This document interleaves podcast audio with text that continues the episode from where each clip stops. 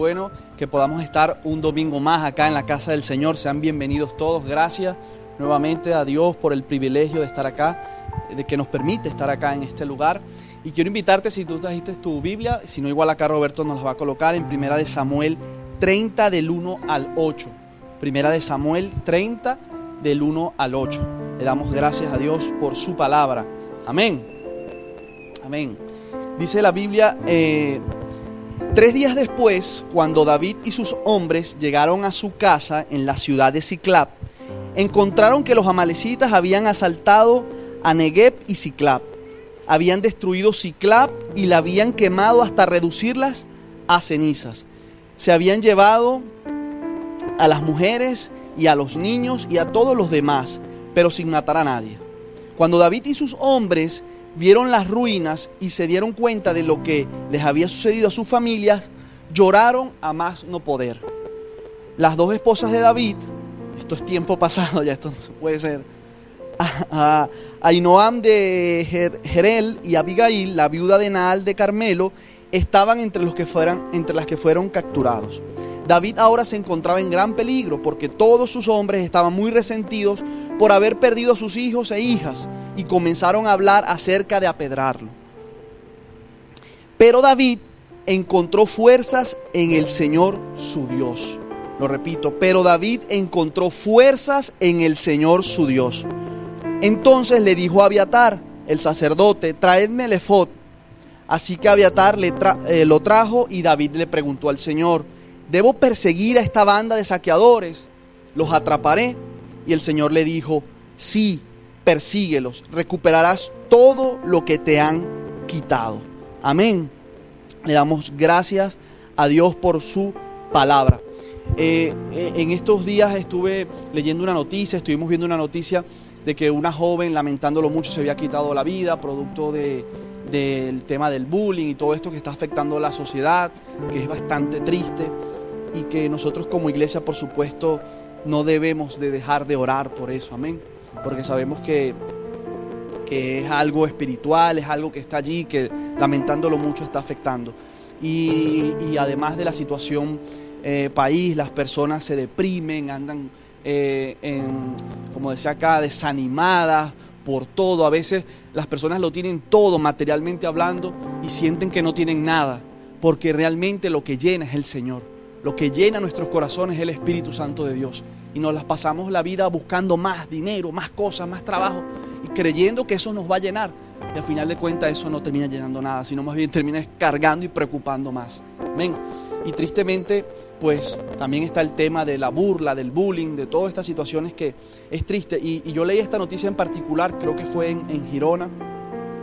El padre leía la carta que había dejado esta chica antes de, cometer esa, esa, esa situación tan triste y tan lamentable de quitarse la vida y decía que, bueno, que su vida había sido un caos porque se burlaban de ella y hubo personas que, bueno, la llevaron a cometer eh, tal acto y tal situación. Obviamente nos entristece mucho como sociedad porque no, obviamente no es lo que quiere nadie, ni menos para, para un hijo, debe ser un dolor inmenso. Yo me, me imagino la situación que debe estar sintiendo una persona para llegar a, pensar y hacer este tipo de cosas. Y eso lo vemos día a día, lamentándolo mucho. Personas que tal vez están a tu lado, en cualquier lugar, y te puedan estar sonriendo y parece que todo va bien, pero realmente por dentro están vacíos, pero realmente por dentro están desanimados, están mal, están tristes. Y usted y yo, que si tenemos al Señor, si tenemos ese mensaje de esperanza, no podemos callar y tenemos que hacer algo también. Amén. Y como le decía, una de las claves eh, eh, para seguir avanzando en esta vida y llegar al final de nuestra carrera eh, con Cristo, pues es aprender a coger nuevas fuerzas, como hemos titulado esta enseñanza, nuevas fuerzas. El día a día nos lleva a, que necesitamos nuevas fuerzas. No es fácil lo que vivimos, no es fácil la situación. Tantas cosas que nos bombardean por las redes sociales, por las noticias y el día a día y qué sé yo, tantas cosas que obviamente que como personas que somos, padecemos y como hijos de Dios también vamos a padecer, es normal, aflicciones, situaciones, pero necesitamos esas nuevas fuerzas. Y aquí como veíamos en la historia que yo le estaba compartiendo, en Primera de Samuel, eh, eh, David está en un momento muy importante de la historia donde él tuvo que aprender, como él mismo lo decía allí, a, tener nuevas fuerzas en el Señor. Y, y, yo diría que son una de las lecciones más importantes que necesitamos aprender en nuestro caminar con Cristo. Tú y yo necesitamos aprender a encontrar esas nuevas fuerzas en el Señor. David en esta situación difícil, terrible, literal, lo había perdido todo, había tocado fondo en este momento, en este momento de la historia que compartía. Él no era el rey todavía de Israel, el rey era Saúl, pero en ese momento Saúl lo andaba persiguiendo para matarlo, en un ataque de celos, de locura, como lo quieras llamar. Raúl, eh, eh, Raúl, Saúl, Saúl, eh, si hay algún Raúl por acá, Saúl era el que lo estaba persiguiendo y, no, para, no, para abrazarlo, sino para matarlo. Él tenía celos, había como una competencia, se sentía inferior, etc. Pero resulta que en medio de todo esto, pues pasaron muchos años y David tuvo que buscar un lugar para esconderse. Y interesante que el lugar fue el campamento, uno de los lugares donde se escondió fue el campamento de uno de sus peores enemigos, de los peores enemigos de Israel.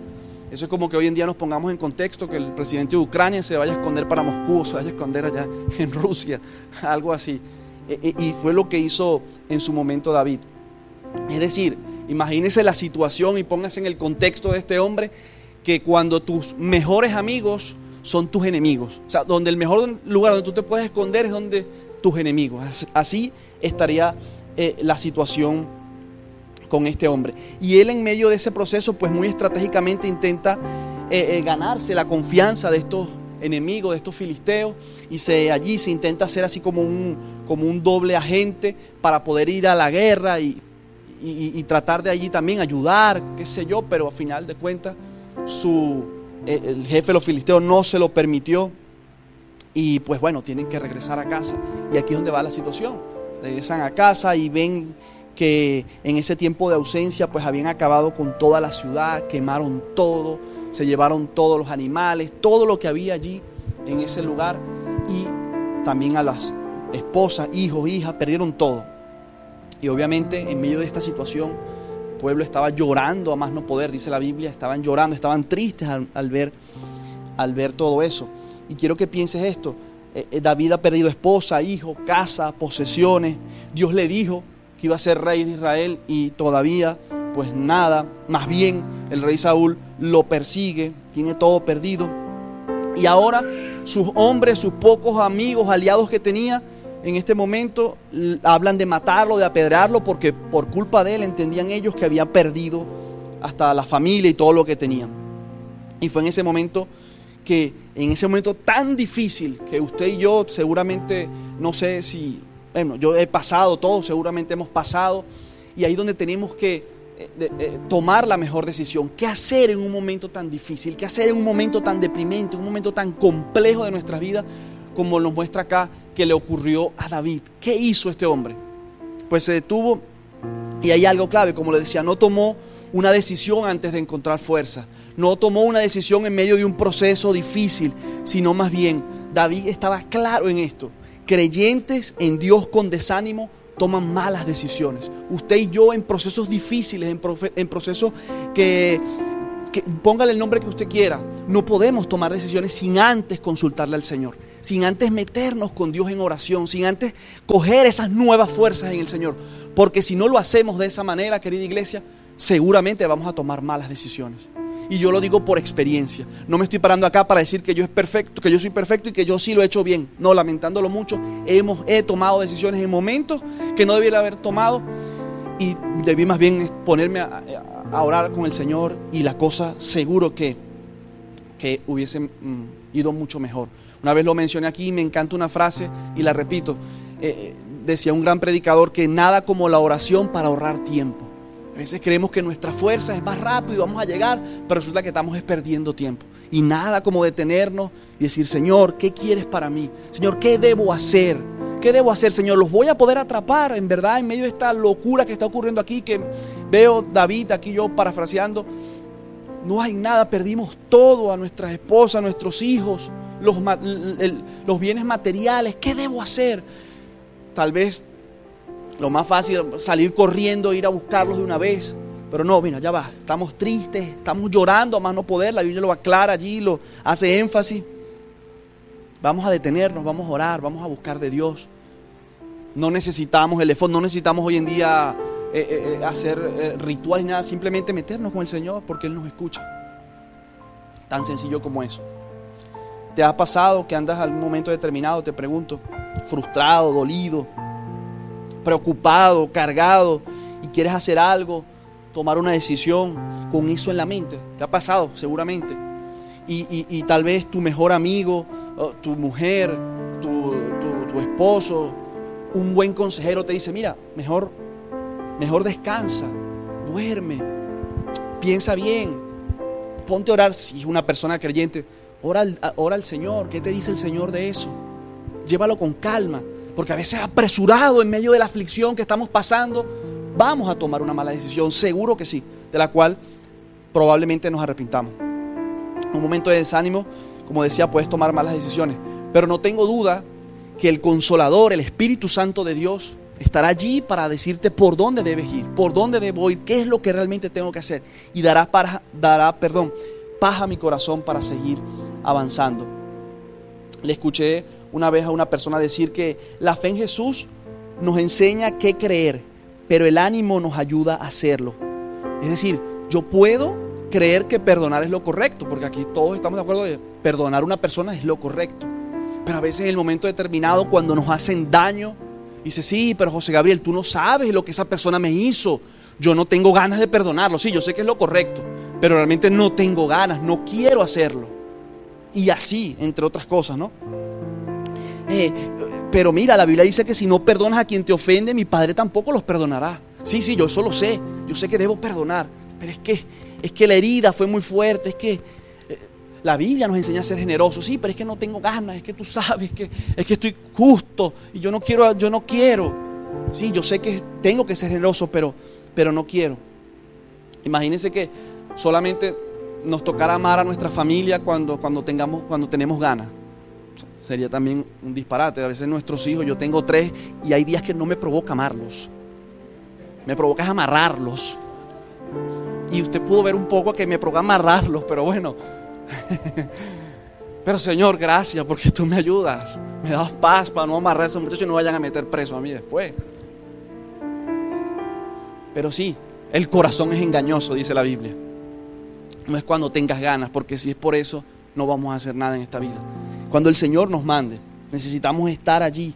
Eh, la Biblia nos dio dominio propio, nos dice la Biblia que el Señor nos dio, perdón, dominio propio y necesitamos ejercerlo. Y por supuesto, en momentos de presión, de incertidumbre, de la situación, cuando está más allí tensa, más difícil, allí es cuando nosotros demostramos qué realmente tenemos en el corazón. Tenemos que respirar tal vez, confiar en el Señor porque sus planes son mejores que los nuestros. Porque en medio de la dificultad que podamos estar pasando, Él tiene el control de tu vida. Lo que pasa es que, insisto, nosotros queremos las cosas rápido y es normal y es así. Un desánimo también, porque hablamos, sí, algo que de repente se aparenta, se aparenta, una persona está con situaciones, pero un desánimo también yo la veo, o lo, no sé, lo veo como cuando vivimos en piloto automático la vida. Cuando tal vez todo es una rutina, todo el día a día, no buscamos cosas nuevas, nos, ya nos, como que nos, eh, nos, nos, nos rendimos, bueno, no, bueno, ya está bien, yo hice lo que tenía que hacer. Pero el Señor siempre quiere más de nosotros, porque Él te dio a ti y a mí talentos y dones, que los necesita, los necesita para cada día hacer crecer su obra, para que sea de bendición para tantas personas. Y fíjese, el, el, misma, la Biblia nos habla en el Salmo 42.5 de un de algo interesante, ¿no? Porque a veces pensamos, oye, pero si yo soy cristiano, ¿cómo, cómo, cómo yo tengo a Dios en mi corazón? tengo, es normal, no es pecado, o deprimirme, desanimarme. Pues no, no, permiso.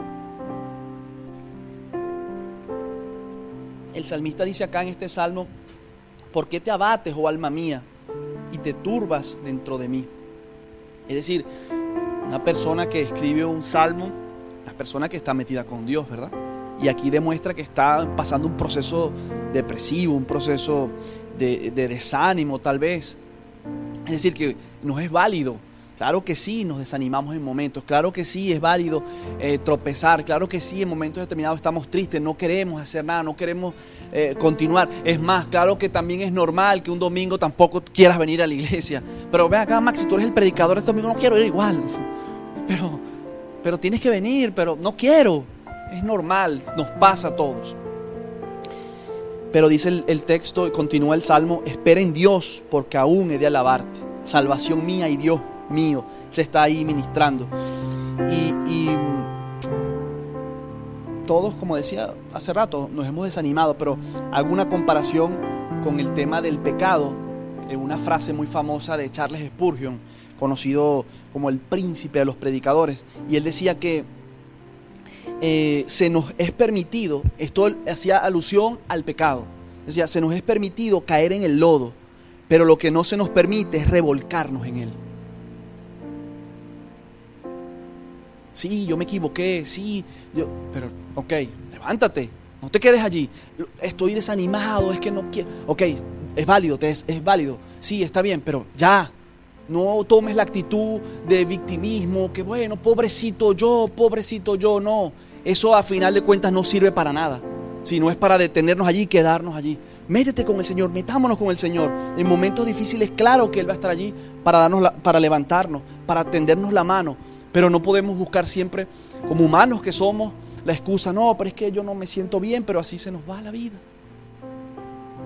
Y no hacemos, y no cumplimos con ese hermoso propósito que estoy seguro que tú y yo tenemos acá en la tierra. Me voy a otro momento histórico que nos habla eh, eh, eh, la Biblia y es en Lucas 5. Y seguro una historia que usted ha escuchado muchas veces, tal vez, la pesca milagrosa. Lucas 5, Roberto allí nos la va a colocar en, la pantalla y, la voy a leer, ¿no? Dice, aconteció, aconteció que estando Jesús junto al lago de, de Gesenaret, el gentío se agolpaba sobre él para oír la palabra de Dios. Y vio dos barcas que estaban cerca de la orilla del lago, y los pescadores, habiendo descendido de ellas, llevaban sus redes. Y entrando en una de aquellas barcas, el cual, la cual era de Simón, le rogó que le apartase de tierra un poco y sentándose enseñaba desde la barca a la multitud. En, este momento de la historia, cuando aquí habla que Jesús se sentaba, los maestros enseñaban sentados. Hoy en día en un salón de clases, en el aula, pues el maestro enseña parado, ¿no? Es muy raro que un maestro se siente. En su momento el maestro se sentaba para enseñar. Y por eso aquí él se sentó, porque era conocido como un gran maestro de, de la ley. Y dice, cuando terminó de hablar, dijo a Simón, boga mar adentro y echar vuestras redes para pescar. Respondiendo Simón le dijo, maestro, maestro, toda la noche hemos estado trabajando y nada hemos pescado, mas en tu palabra, ¿qué dice? Mas en tu palabra echaré la red. Y habiéndolo hecho, encerraron gran cantidad de peces y su red se rompía. Entonces hicieron señas a los compañeros que estaban en la otra barca para que viniesen a ayudarle. Mira, tú estás full, vengan. Imagínense el momento allí. Espectacular, sobrenatural, milagroso allí. Y, y llenaron ambas barcas de tal manera que se hundían. Imagínense la cantidad de pescado que habían sacado. Viendo esto, Simón Pedro cayó de rodillas ante Jesús diciendo, apártate de mí, Señor no le dice maestro, ya lo reconoce como Señor, ¿no? Interesante. Y cae de rodillas en una posición de adoración, de, de, rendición, de Señor, eres mi Señor. O sea, impresionante esto, Señor, Señor, qué, qué, gran diferencia cuando nosotros tenemos a Jesús, a nuestro Dios, como, como un amuleto o como simplemente un salvavidas en medio de problemas y no como nuestro Señor en todo tiempo, en las buenas y en las no tan buenas, en las buenas y en los momentos de aprendizaje, Él tiene que seguir siendo nuestro Señor. Amén. Amén. Gloria a Dios. Y asimismo, ah, aquí me perdí. Porque, ok, aparte de mí, Señor, porque soy hombre pecador, le dijo Pedro, ¿no? Simón Pedro, Señor, apártate de mí porque soy hombre pecador. Y esta es otra de las cosas que hace el pecado, ¿no? Que hace cuando nos equivocamos, nos apartamos del Señor. No, pero ¿cómo yo voy a ir para la iglesia? me siento, me, siento indigno, cómo es que cometí este error, es que hice esta falta, es que tuve este, mal, este problema, esta situación y me aparto del Señor. Y todo lo contrario, cuando nos equivocamos, cuando fallamos, cuando erramos, necesitamos buscar del Señor. Su amor cubre multitud de pecados. Necesitamos buscar más de Dios. Nunca cometas ese error de apartarte del Señor en un momento de dificultad, en un momento de tropiezo. Es la peor decisión que puedes tomar en tu vida. Todo lo contrario, busca más de Él. Busca más de Él. Amén. Pero Jesús dijo a Simón, no temas. Desde ahora serás pescador de hombres. Y cuando trajeron a tierra las barcas, dejándolo todo, le siguieron. Y de aquí de este texto podemos extraer tantas cosas interesantes y de bendición. Y, bueno, como decíamos, ¿no? Como muchos saben, eh, eh, el contexto interesante de esto, Jesús se le agolpa este montón de gente y claro, ve allá y dice, mira, estoy aquí eh, enseñando y tengo ya la gente encima. Entonces digo, no, mira, ya va, veo allá una barca, acércate, yo me voy a sentar acá para que todos me puedan ver porque ya era una multitud donde Jesús le estaba enseñando. Y sucede, y pasa lo que pasa, ocurre el milagro. Bueno, antes del milagro, ¿no? acaba, perdón, acaba la, enseñanza Jesús le dice, boga mar adentro, boga mar adentro, Pedro. Simón le responde, maestro, toda la noche hemos estado trabajando y nada hemos pescado. Nada, Señor, nada, no hemos pescado nada. Y aquí Pedro emite, o Simón Pedro emite tres mensajes en una sola frase. Y mensajes lógicos, mensajes que tú y yo en momentos determinados también lo hemos pronunciado o tal vez en este momento los tenemos en nuestro corazón. Y es que trabajar sin producir es muy malo. Que tú estés trabajando ocho horas, diez horas, el tiempo que sea, y que tú no tengas tu recompensa, eso es muy malo. Eso, por supuesto, que a cualquiera desanima, entristece, eh, frustra, etcétera todo obrero es digno de su salario. Usted trabaja, usted tiene su recompensa, obviamente. Y es normal que aquí Pedro le dice, Señor, estoy desanimado, o sea, eh, no quiero, toda la noche hemos estado aquí trabajando y nada. Tú sabes que, es fatal esto. Eh, y, entonces aquí Pedro eh, le está diciendo realmente tres cosas. Tres cosas en esta frase. En esta, en esta frase. Nos hemos esforzado toda la noche esa palabra toda la noche, porque dice, nos hemos, hemos trabajado toda la noche. Toda la noche. Esa palabra toda la noche es, mira, hemos trabajado duro, hemos trabajado sin parar, nos las hemos currado. Amén. La segunda, estamos cansados, estamos agotados, ya no tenemos fuerzas, ya no hay fuerza. Y la tercera, como no hemos pescado nada, pues normal, estamos desanimados como no he logrado lo que quiero en mi vida porque no he hecho esto o aquello, estoy desanimado. Y exactamente esto es una imagen de tal vez tu vida. has trabajado en un momento de tu vida. Es una imagen que también podríamos verlo de la iglesia, de tu grupo pequeño. Un momento de tu vida que has trabajado, te has esforzado y no ves resultados. No consigues ese trabajo, no llegan esos papeles. Estás desanimado. Porque sí, te lo has currado, porque lo has trabajado, porque te has esforzado y no ves los resultados, Señor. Yo estoy desanimado ya. ¿Hasta cuándo esto? ¿Te ha pasado? A mí me ha pasado. ¿Estamos aquí? Sí, amén. Estamos desanimados, Señor. Ahora, el pasaje también nos muestra que el Señor se mueve por principios. Señor no es un, Dios de, de, caprichos, de. No, no. Él se mueve por principio. Y el, principio, el primer principio es que Dios va a honrar su palabra. Amén. El Señor va a honrar su palabra. Muchos pensarán, bueno, pero es que a veces Dios me ha respondido, pero muchas veces no. Yo he orado. Yo he orado al Señor por esto, por aquello, por sanidad, por, por trabajo, por, por familia, por lo que sea. Pon el nombre que tú, Dios te esté hablando allí a tu corazón y no he, no obtenido respuesta. Y es más, no tengo respuesta todavía. Y en un momento sí he tenido respuesta, sí, Dios me ha respondido. Dios tiene tres maneras de responder, sí o no, o en silencio o espera. Esas son las tres maneras básicamente. Sí, no, espera. Pero humanamente queremos todo rápido, porque nosotros queremos ya la respuesta del Señor.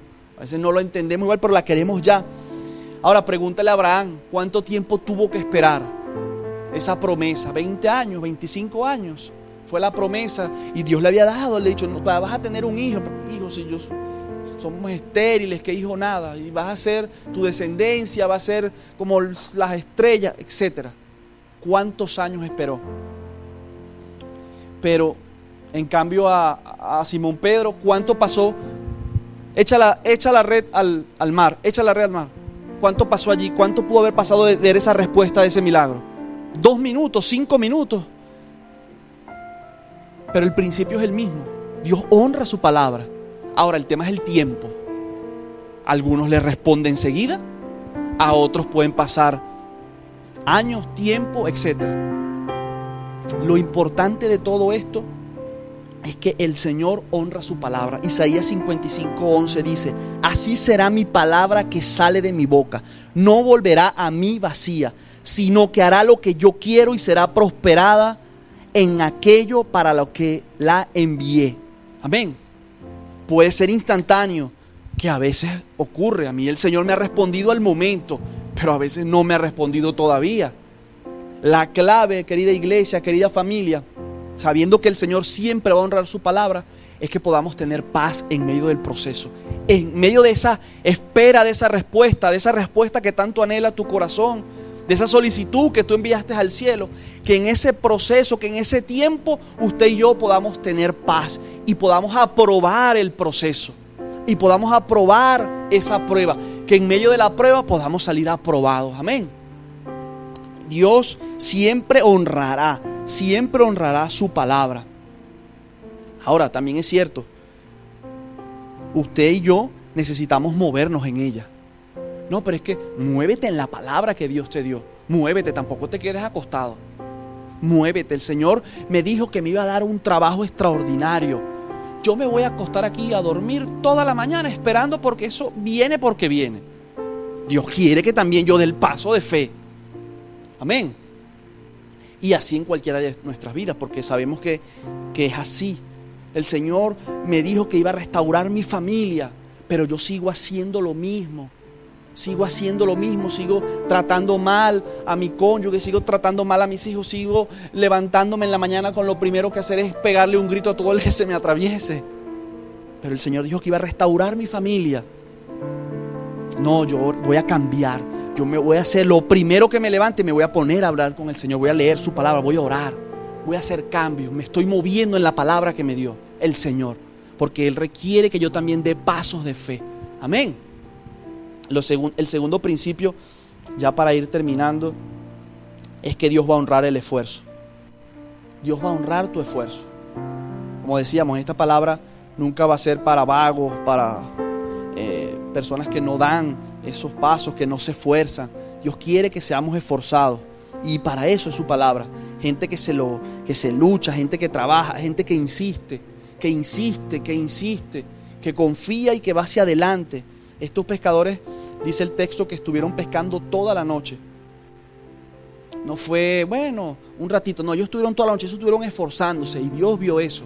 Dios Dios ve tu esfuerzo, querida iglesia, familia. Dios ve tu corazón, Dios conoce mi corazón. Dios conoce mis verdaderas intenciones.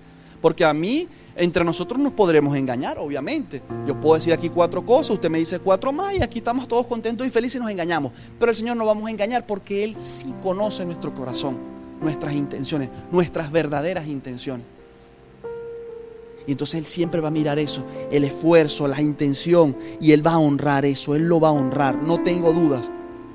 Así que yo te animo a que puedas seguir luchando por ese sueño, por ese anhelo, por esa promesa que Dios te dio. Pero hay que luchar con fe, con su ayuda y coger esas nuevas fuerzas, porque no es válido, no está permitido detenernos, no está permitido quedarnos allí, si no necesitamos coger esas nuevas fuerzas, porque Él irá delante de nosotros como poderoso gigante. Amén.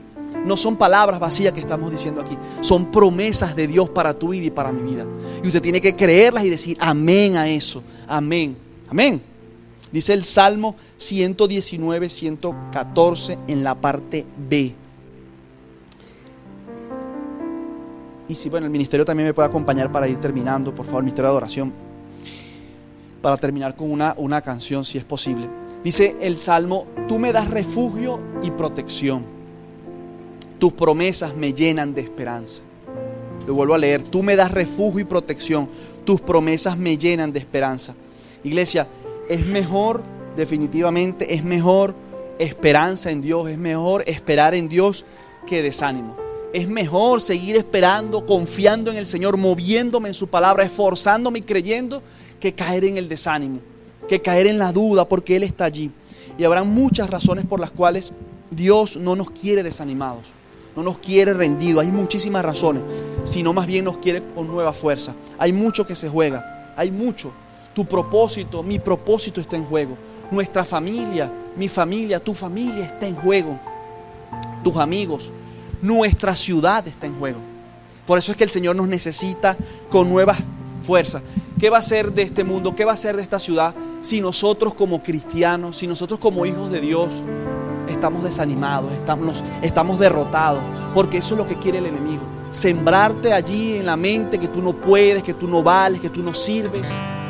Sí, solo no, pero con el Señor soy más que vencedor. Amén. Pero con el Señor soy más que vencedor. Y eso es una verdad poderosa y hermosa. Y hoy le pido al Señor, medio de, de esta adoración que, que vamos a cantar a Él, hoy le pido al Señor que pueda renovar tus fuerzas, que pueda renovar tus fuerzas. Cierra tus ojos, por favor. Señor, yo te pido, yo te pido, Señor, que hoy demos ese paso de fe, que hoy podamos cerrar esta palabra, esta bendición.